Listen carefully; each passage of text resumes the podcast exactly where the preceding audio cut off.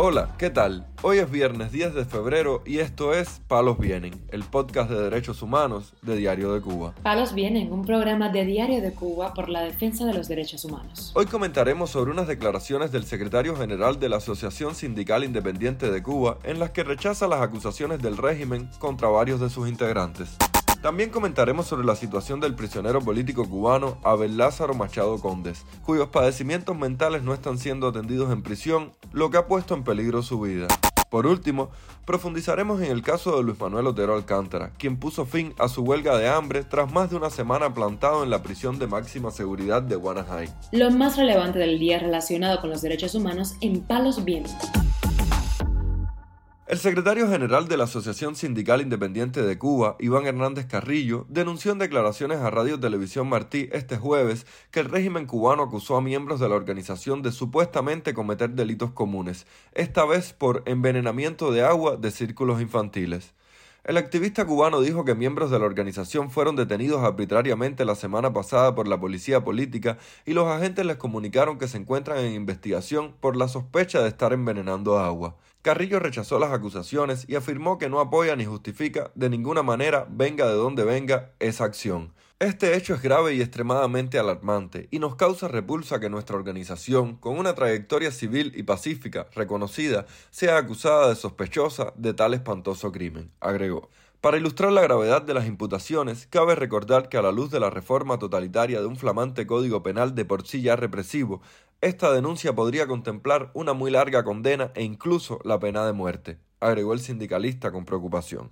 Tras conocer la denuncia, la organización Alternativa Democrática Sindical de las Américas rechazó el acoso hacia la organización cubana a través de un comunicado de prensa.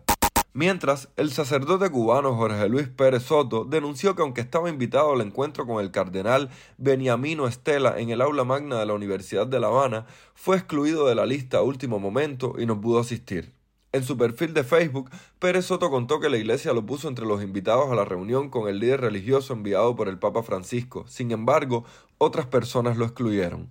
Este miércoles, el enviado del Papa Francisco a la isla pidió en un discurso frente a Miguel Díaz Canel que sean liberados los presos políticos que participaron en las históricas protestas de julio de 2021.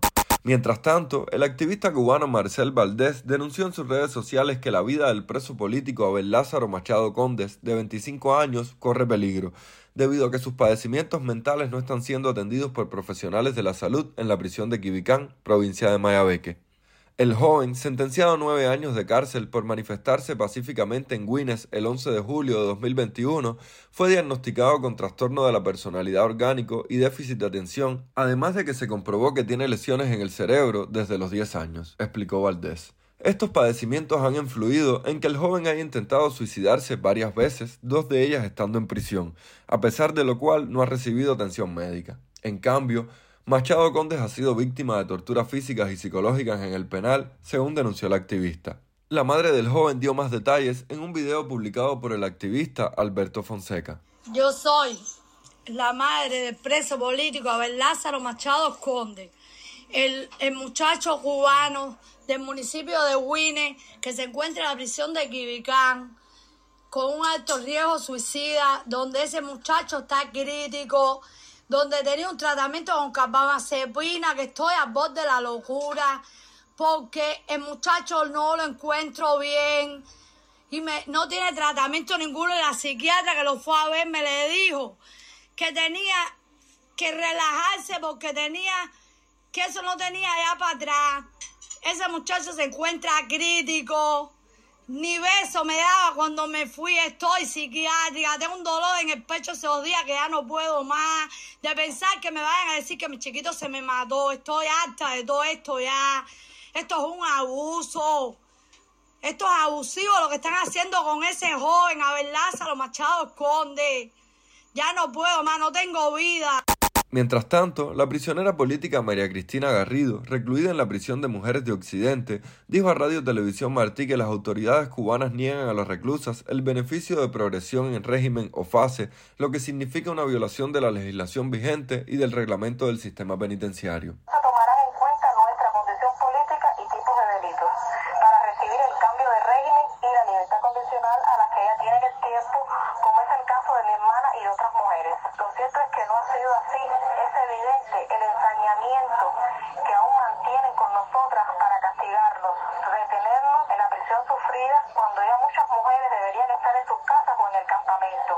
aseguró que bajo el nuevo Código Penal se les darían a las manifestantes la libertad condicional una vez cumplido el tercio de la sanción para las que son infractoras primarias de la ley.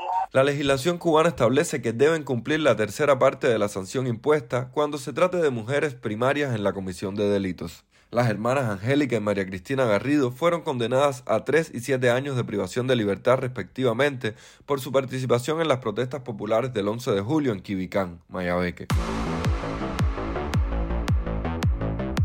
Palos viene. El preso político Luis Manuel Otero Alcántara abandonó hoy su huelga de hambre y sed, según informó en Facebook la activista Claudia Genluí.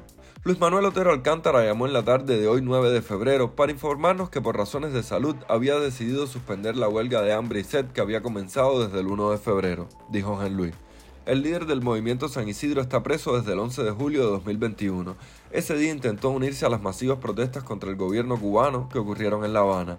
Esta es la quinta huelga, explicó Jean Luis, que asume Luis como ejercicio de protesta y acto de desesperación ante las arbitrariedades, chantajes y limitaciones con que la seguridad del Estado cubano intenta torturarlo. Ya hace más de un año y medio que Luis permanece en la prisión de máxima seguridad de Guanajay por una condena injusta. La activista explicó que Alcántara valora su situación dentro del penal como rigurosa e injusta. Incluso compara su trato con el que recibe un prisionero condenado a cadena perpetua. El proceso en el que fue sentenciado Alcántara se basó en el supuesto uso indebido que éste realizara de la bandera nacional de Cuba durante una serie de performances que el propio artista publicó. Hace pocos días la ONG Freedom House lanzó una campaña en sus redes sociales titulada Libertad para Todos. Entre unos 10 presos políticos del mundo que fueron defendidos, se incluyó a los artistas cubanos Luis Manuel Otero Alcántara y Michael Osorbo Castillo. Palos Vienen, un podcast de derechos humanos de Diario de Cuba con la producción y conducción de Mario Luis Reyes. Muchas gracias por acompañarnos este viernes en Palos Vienen, el podcast de derechos humanos de Diario de Cuba. Pueden escucharnos en DDC Radio, Spotify, Google Podcast, Apple Podcast, Telegram y SoundCloud. Yo soy Mario Luis Reyes. La próxima semana regresamos con más información.